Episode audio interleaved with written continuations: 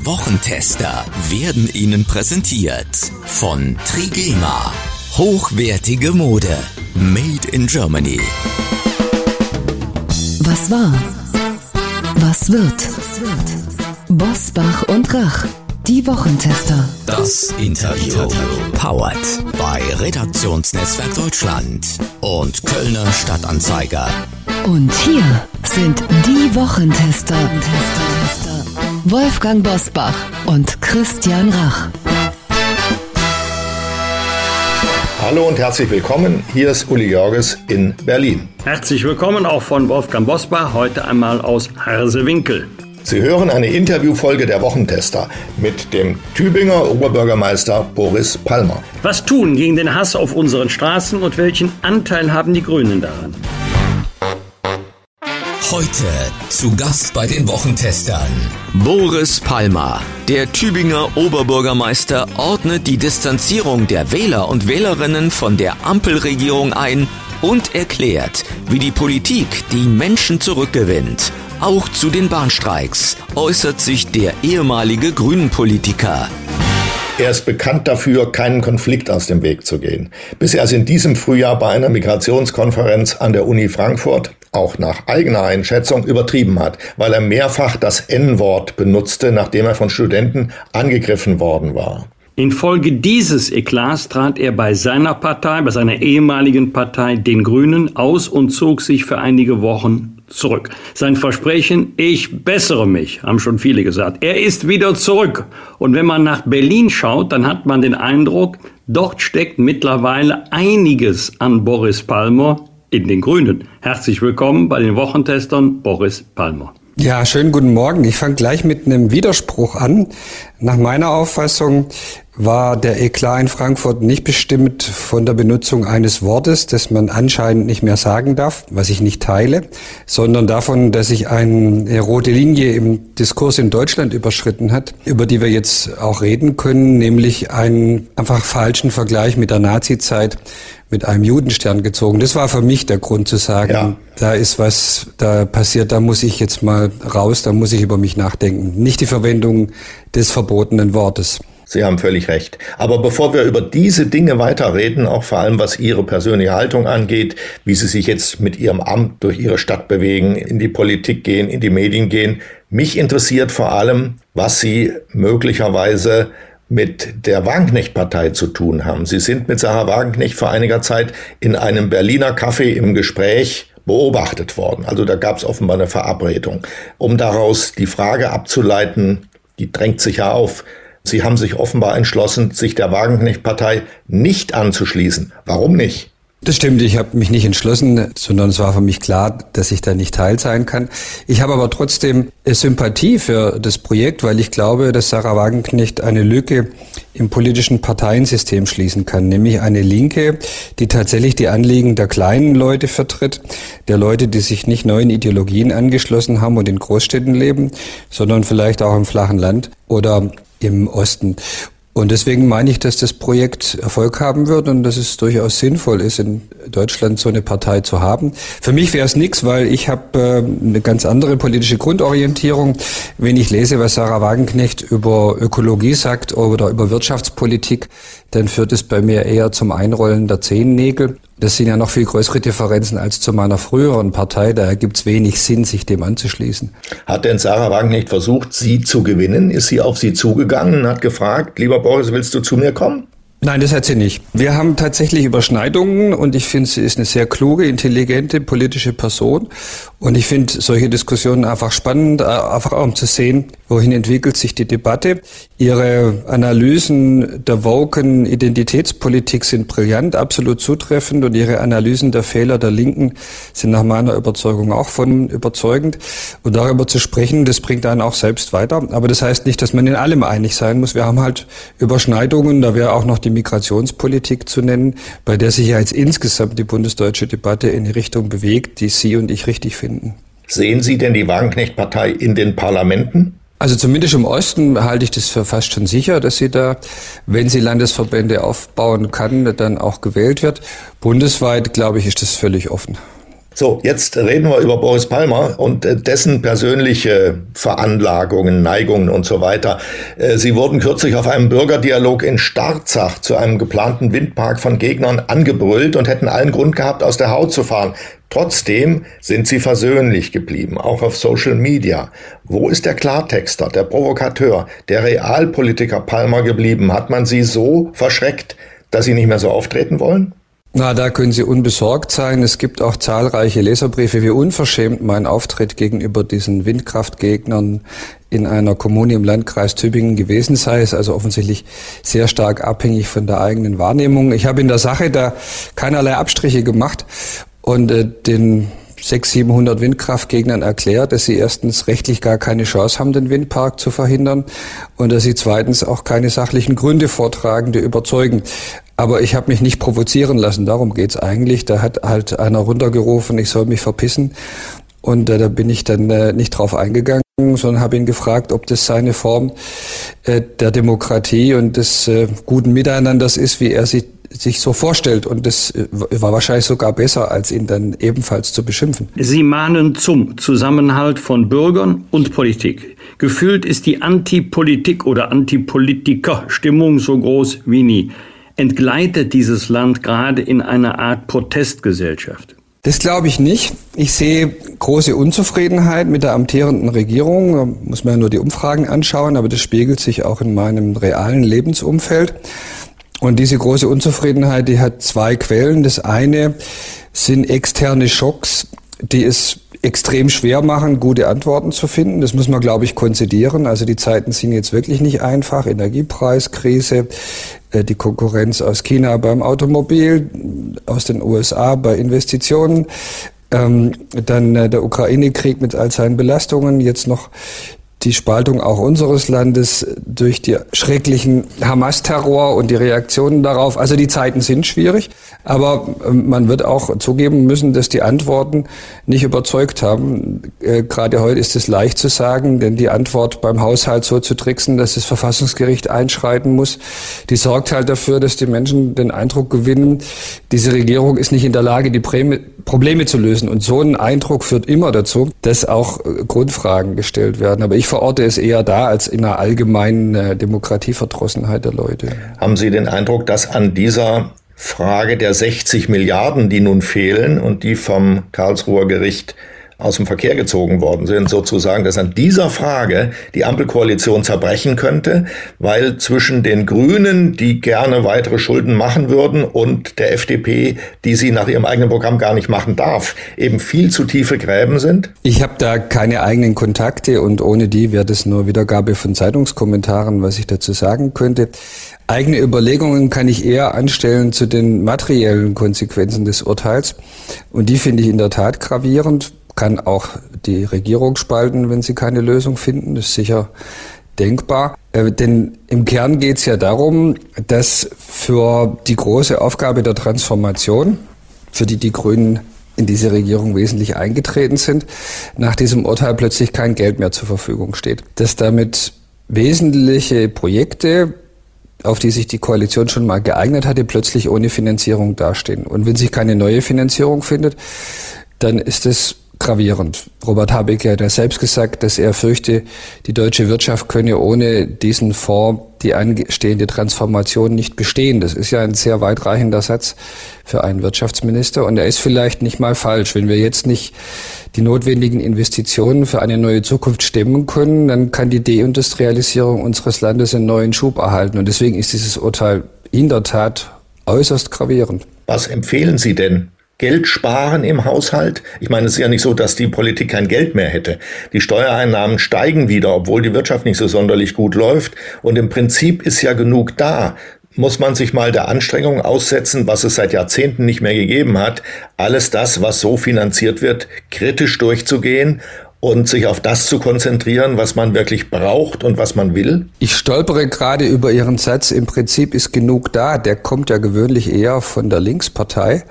Den von Ihnen zu hören, das irritiert mich gerade. Ich will da an der Stelle mal widersprechen. Ich meine, dass der Staat nicht arm ist.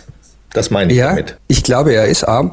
Ich habe den Eindruck, dass diese Schattenhaushalte sogar Sie jetzt äh, etwas getäuscht haben. wenn man die Verschuldung aller äh, Fonds zusammenrechnet und nicht nur auf die ausgewiesene Verschuldung im Bundeshaushalt guckt, ist nach meiner Kenntnis 2022 und 2023 jeweils fast 200 Milliarden Euro Neuverschuldung hinzugekommen. Das sind irre Beträge. Also das konnte man sich vor der Corona-Pandemie nicht im ferntesten vorstellen, dass der Staat jemals so stark in die Verschuldung geht. Wir reden jetzt nur vom Bundeshaushalt. Also eigentlich sind wir in einer ohnehin schon dramatischen Finanzierungskrise. Und wenn das dazu führt, dass dann die Investitionen wegfallen müssen, dann ist das für unser Land wirklich keine gute Zukunft. Das ändert natürlich nichts daran, dass wir auch bei den laufenden Ausgaben fragen müssen, ob nicht die Standards zu hoch sind, die Bürokratiekosten zu hoch, das Leistungsniveau zu hoch. Das würde ich alles unterschreiben. Da muss ohne Zweifel auch äh, gespart werden. Aber die Dimension 200 Milliarden Euro, die holt niemand aus dem Bundeshaushalt raus. Wolfgang Bosbach und Christian Rach sind die Wochentester. Tester, Tester. Werbung. Aufmerksame Hörerinnen und Hörer der Wochentester wissen sofort Bescheid, wenn ich das Stichwort 100% Made in Germany nenne, denn wir haben wieder ein exklusives Angebot für Sie von Trigema, Deutschlands größtem Hersteller von Sport- und Freizeitbekleidung. Wir haben Trigema auf die Probe gestellt und sind überzeugt. Top-Qualität zum fairen Preis wird auch Ihnen gefallen. Trigema Textilien entsprechen unter anderem der strengen Ökotex Made in Green Richtlinie. Mit einem geringeren Wasserverbrauch bei der Produktion, weniger Einsatz von Chemie, eigener Stromgewinnung und kürzeren Transportwegen. Damit übertrifft das Familienunternehmen in Burladingen die Umweltstandards der Branche und es sorgt für erstklassige Sozialstandards. Denn während Innovation die erfolgreiche Entwicklung guter Produkte bedeutet, ist es für die Familie Grupp gleichzeitig eine Selbstverständlichkeit, die Arbeitsplätze auf der Schwäbischen Alb zu garantieren. Immer wieder diskutieren wir hier bei den Wochentestern über Werte und unternehmerische Verantwortung. Beides ist keine Selbstverständlichkeit mehr in der Wirtschaft, doch für Trigema sind diese Werte seit langem Ehrensache. Seit 1969 gibt es im Unternehmen weder Kurzarbeit noch betriebsbedingte Entlassungen. Und eines ist mir an dieser Stelle ebenfalls wichtig zu erwähnen. Trigema liefert mit dieser Werbung auch einen wesentlichen Beitrag, dass Sie, liebe Hörer und Hörerinnen die Wochentester gratis hören können. Nachhaltige Produktion und soziale Verantwortung und Textilien made in Germany, die man gerne trägt. Unser Tipp, testen Sie Trigema doch einmal zum Vorzugspreis. Mit dem Rabattcode Wochentester 10 sparen Sie 10% auf Ihren gesamten Warenkorb im Trigema Online-Shop und erhalten zusätzlich kostenlosen Versand innerhalb Deutschlands. Den Online-Shop erreichen Sie im Internet unter trigema.de slash Wochentester. Alle Informationen zum exklusiven Wochentester-Rabatt von Trigema finden Sie selbstverständlich auch in unseren Show Notes. Reden wir über die Grünen. Die Grünen äh, machen den Anschein, als hätten sie mit der Heizungsdiskussion sich selbst das Kreuz gebrochen. Also das Gesetz ist ja völlig verändert worden gegenüber dem ersten Entwurf. Es gab eine Riesenempörung. Die Grünen sind in den Umfragen von über 20 Prozent auf inzwischen ungefähr 14 eingebrochen. Das ist ein Rückfall auf die Stammwählerschaft. Jetzt hat Robert Habeck eine eindrucksvolle Rede gehalten zum Thema Antisemitismus. Reicht das schon? Um die Grünen äh, wieder mit den Wählern zu versöhnen? Wenn ich als äh, frisch Ex-Grüner gute Ratschläge an die Grünen erteile, dann dürfte das eher als Schlag verstanden werden. Und da gibt es sozusagen keine neutrale Folie wie von dem politischen Kommentator, die Aussagen sinnvoll machen lässt. Deswegen halte ich mich da wirklich zurück und sage einfach nur, dass ich meiner Partei aus einem einzigen Grund weiterhin möglichst viel Erfolg wünsche. Ich glaube, dass sie für die ökologische Transformation in Deutschland unverzichtbar ist. Aber tagesaktuelle strategische Ratschläge werden Sie von mir nicht hören. Aber wenn Sie sich den aktuellen Kurs der Grünen in der Asylpolitik anschauen und diesen vergleichen mit ihren Warnungen in der Flüchtlingspolitik, kann es sein, dass sie sich noch einmal bei den Grünen bewerben oder dass die sich bei ihnen entschuldigen. Also auf Entschuldigungen zu hoffen in der Politik ist, glaube ich, ein ziemlich vergebliches Bemühen. Ist auch nicht meine Intention. Ich würde es im Moment so beschreiben, ich beobachte tatsächlich mit großer Aufmerksamkeit die Veränderung in der Politik der Bundesregierung, die ich in erster Linie in Äußerungen des Bundeskanzlers wahrnehme. Wenn der Interviews gibt, wo drüber steht, ähm, dass es jetzt endlich mal im großen Stil abgeschoben werden müsse oder dass die Zuwanderungszahlen ähm, drastisch runter müssen, dann sind es Kursänderungen, die gravierend sind. Und wenn der Bundeskanzler das sagt, dann hoffe ich, dass dem auch Handlungen folgen. Und wenn die Grünen dann als Regierungspartei an diesem Kurswechsel mitmachen, dann ist jedenfalls die Differenz, die mich aus der Partei hinausgetrieben hat, in den letzten sieben Jahren weitgehend weg. Es gibt schon noch ein paar andere Streitpunkte, aber die sind dann eher marginal. Und jetzt würde ich erstmal gerne sehen, was aus den Ankündigungen nach dem Migrationsgipfel wird, ob das nur Ankündigungen bleiben oder ob dem wirklich Handlungen folgen, die zu einer Reduzierung der Zugangszahlen ins Asylrecht führen. Ich halte die für dringend notwendig, da spreche ich jetzt als Oberbürgermeister und das sehen auch fast alle Kommunen. Genau so. Ähm, wir können diese großen Zahlen nicht mehr integrieren. Das steht einfach fest. Gibt es eigentlich jemanden in der grünen Führung, ich meine jetzt die Bundesführung, der in den vergangenen Monaten in ihrer schwierigen Zeit zu ihnen gehalten hat? Oder war Rezzo Schlauch, Gott erhalte ihn uns, der aber nicht mehr der grünen Führung angehört, war Rezzo Schlauch sozusagen weit und breit der Einzige, der noch äh, zu Ihnen gehalten hat? Nein, das war nicht so, aber ich möchte jetzt die, die zu mir gehalten haben, auch nicht durch öffentliche Äußerungen in eine schwierige Lage bringen. Äh, das ist ja bei uns in der Partei sehr aufgeheizt gewesen und ich möchte da kein Öl ins Feuer gießen. Mal die Frage angeschlossen, ist es völlig absurd, Sie zu fragen, ob Sie für das Amt des Ministerpräsidenten in Baden-Württemberg zur Verfügung stünden, wenn Herr Kretschmann abtritt? Was ihre Popularität angeht, ist die Frage nicht absurd. Aber was ihr Verhältnis zu den Grünen angeht, vermutlich. Also realpolitisch ist die Frage sehr absurd, weil äh, ein soeben ausgetretener mit Sicherheit nicht von derselben Partei nominiert wird als Kandidat fürs Ministerpräsidentenamt. Ob das ähm, mit der Popularität stimmt, das wissen wir beide gar nicht. Dazu gibt es gar keine Daten. Also wir können das vermuten, dass ich populär bin in Baden-Württemberg. Ich kann sagen, dass ich drei Wahlen in Tübingen gewonnen habe, die letzte auch ohne Unterstützung der Grünen Partei. Aber daraus folgt für Ihre Frage erstmal gar nichts. Kommt nicht in Frage. Nein, kommt natürlich nicht in Frage. Was auffällt, Sie kommunizieren in den sozialen Netzwerken doch gelassener als früher. Wie gelingt Ihnen das? Oder sagen Sie sich, bevor Sie auf Senden drücken, hm, noch einmal drüber lesen, so wie Mutter früher gesagt hat, Junge, schlaf da mal eine Nacht drüber? Das habe ich viele Jahre versucht, aber der Ratschlag hat eben in ein Prozent der Kommentare nicht geholfen, weil man ihn dann doch mal vergisst. Äh, deswegen war der Schlüssel eigentlich was anderes, nämlich die Situationen zu beseitigen, in denen ich mich dann vergesse oder provozieren lasse. Und dazu war der Trick technisch und am Ende relativ einfach. Ich habe mich einfach entschieden, die Kommentarfunktion auf die 5000 User einzuschränken, mit denen ich formal befreundet bin.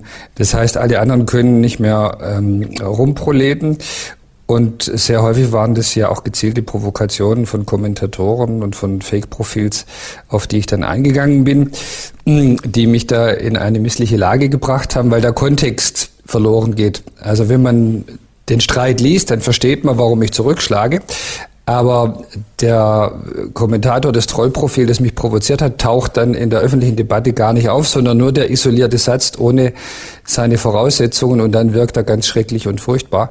Das ist mir mehrfach passiert und das kann mir jetzt eigentlich nicht mehr passieren, weil die Provokationen weg sind. Es gibt ja in der Wirklichkeit noch Provokationen. Also wenn wir uns anschauen, dass der Lokführer Gewerkschafter Klaus Weselski das ganze Land in Geiselhaft nimmt mit Streiks und sehr stolzen Lohn- und Arbeitszeitforderungen und Sie sind still, wenn ich das richtig sehe. Sie lassen sich dadurch nicht mehr aus der Reserve locken. Haben Sie sich da einen Vorsatz genommen, zu sagen, zu bestimmten Fragen äußere ich mich nicht mehr. Ich überlege mir ganz genau, wo ich auftrete und wozu. Ja, das stimmt. Ich möchte mir meine Streits aussuchen. Ich bin ja nicht für alles zuständig. Ich habe vielleicht zu mehr Sachen eine Meinung, als mein Amt erfordert. Aber ich muss ja nicht überall was gesagt haben und mir dabei Blessuren holen.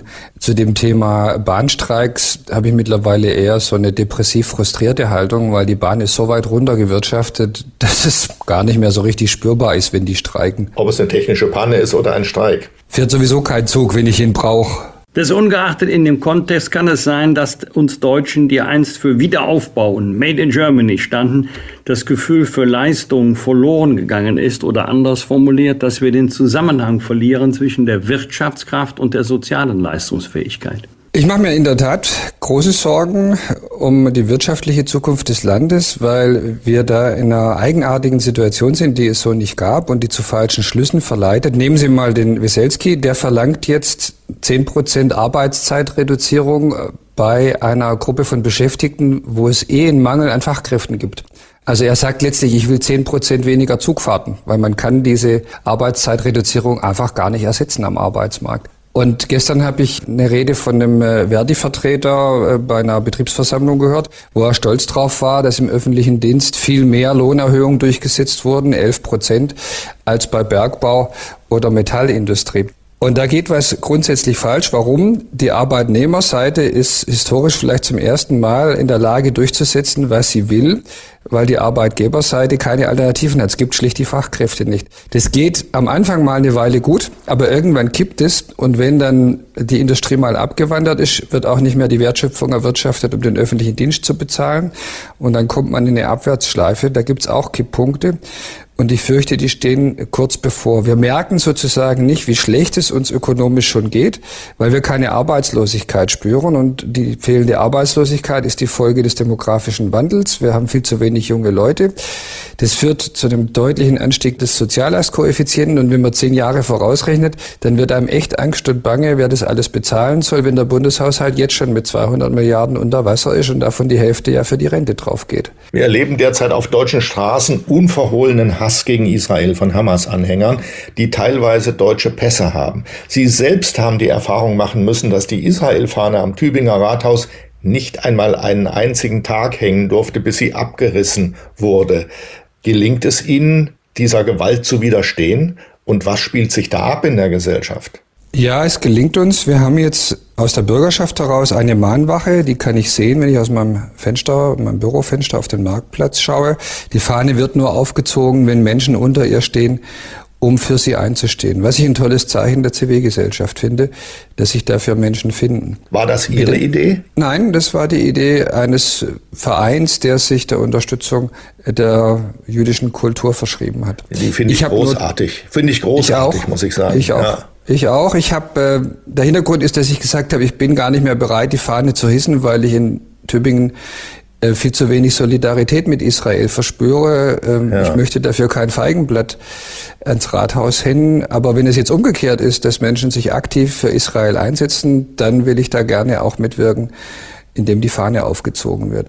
Das ist ein Hoffnungszeichen. Insgesamt muss ich sagen, äh, bin ich, was diese Entwicklung in Deutschland angeht, deprimiert als Mensch mit äh, jüdischen Vorfahren über viele Generationen. Ähm, ist bei mir jetzt die Erkenntnis angekommen, dass ein Großteil der Gesellschaft mit Israel nicht solidarisch ist, dass das Gedenken ritualisiert war, dass die Bekenntnisse oft Lippenbekenntnisse gewesen sind und viel zu viele sich auf ganz anderen Ideologien fußend der Auffassung annähern oder sie sich zu eigen machen, dass äh, das irgendwie alles genau gleich sei, was da passiert. Also ähm, dass Israel genau das Gleiche mache wie die Hamas. Und diese infame Gleichsetzung, die einer Täter-Opfer-Umkehr gleichkommt, Israel ist letztlich schuld, weil es da ist, die träufelt sich wie Gift in die Gesellschaft und man ist dem auch hilflos ausgeliefert. Mit Argumenten ist da nichts zu machen. Ich habe keinen einzigen getroffen, den ich von dieser Auffassung abbringen konnte sei es jetzt, weil sie postkolonialistische Thesen vertreten, dass die Unterdrückten immer im Recht sind, äh, sei es, weil sie antiwestlich gesinnt sind oder altlinks, da gibt's ja auch langjährige Traditionen, oder äh, weil sie tatsächlich ernsthaft antisemitisch sind. Bei den arabischen Jugendlichen ist gleich gar nichts zu machen. Da habe ich mich auf offener Straße neulich als Rassist beschimpfen lassen von Leuten, die mir klar erklärt haben, dass Hamas natürlich das Recht hatte anzugreifen. Also das ist insgesamt eine so deprimierende Debattenlage, sowas habe ich mein ganzes Leben noch gar nicht gefühlt. Ist so gesehen der Begriff der Staatsräson, geprägt von Angela Merkel in einer Ansprache in der Knesset in Israel, ist dieser Begriff nicht sogar schädlich, weil er sozusagen sofort Widerstände weckt, die eigentlich nicht notwendigerweise geweckt werden müssen. Was heißt denn Staatsräson überhaupt? Das stellt doch schon mal einen Unterschied fest zwischen dem Verhalten staatlicher Organe und dem, was das Volk so denkt und sagt. Staatsräson, hätten Sie den Begriff auch geprägt? Bin ja kein Bundeskanzler und muss mich mit solchen Begriffsprägungen nicht befassen. Als Begriff äh, an der Stelle, wo sie ihn benutzt hat, finde ich ihn sehr passend. Aber ich habe in Diskussionen hier immer gesagt, mir geht's gar nicht um Staatsressort, weil mir das viel zu abstrakt erscheint. Das ist was für Parlamente und Außenminister. Also, mir geht's um ganz konkrete Solidarität. Ich muss mich doch fragen, auf welche Seite ich mich stelle in diesem Konflikt und dass da überhaupt Fragen auftauchen, wenn die Hamas 1200 Menschen vom Baby bis zum Kreis abschlachtet und die Bilder ins Internet stellt, um damit stolz zu bekunden, dass ihr das gelungen ist und es offensichtlich nur um die Vernichtung jüdischen Lebens ging, dann ist es in einer Hinsicht noch krasser als das, was die Nazis getan haben die Mehrzahl der Nazis haben wenigstens versucht, diese Verbrechen zu vertuschen.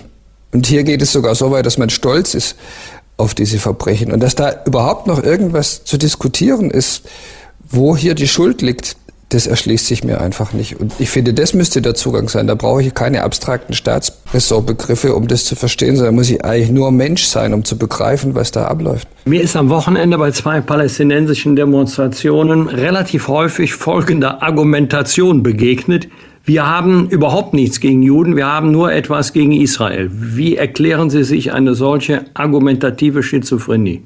Das ist eine Rationalisierung. Äh, in Deutschland ist es nicht opportun, etwas gegen Juden zu haben. Also versucht man ein Argument zu finden, das den eigenen Hass bestätigt, ohne sich den damit verbundenen kritischen Nachfragen aussetzen zu müssen oder das zumindest zu glauben. Verstehe ich gut, wie man auf sowas kommt, wenn man sich sozusagen tarnen will und äh, nicht zu viel Angriffsfläche bieten möchte in dieser Diskussion. Das gibt's ja auch in ganz anderen Varianten. Ich treffe das häufiger in meiner Stadt aus der Friedensbewegung. Also wir wollen einen Waffelstillstand, wir sind für den Frieden würde ich unter normalen Umständen nicht kritisieren. Für den Frieden zu sein ist an sich natürlich ehrenwert.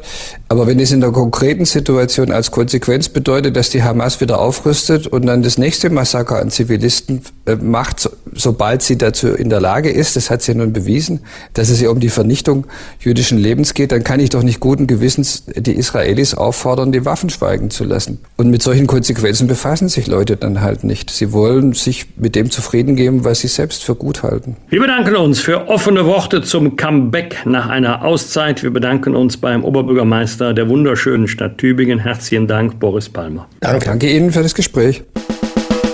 Bosbach und Rach. Im Internet diewochentester.de das waren die Wochentester, das Interview mit Unterstützung von Kölner Stadtanzeiger und Redaktionsnetzwerk Deutschland. Wenn Sie Kritik Lob oder einfach nur eine Anregung für unseren Podcast haben, schreiben Sie uns bitte auf unserer Internet- und auf unserer Facebook-Seite. Fragen gerne per Mail an kontakt@diewochentester.de. Und wenn Sie uns auf einer der Podcast-Plattformen abonnieren und liken, freuen wir uns ganz besonders. Die neue reguläre Folge hören Sie am Freitag um 7 Uhr. Danke für Ihre Zeit und eine gute Woche. Was war? Was wird? Was wird? Wolfgang Bosbach und Christian Rach sind die Wochentester. Ein maßgenau Podcast. Powered bei Redaktionsnetzwerk Deutschland und Kölner Stadtanzeiger.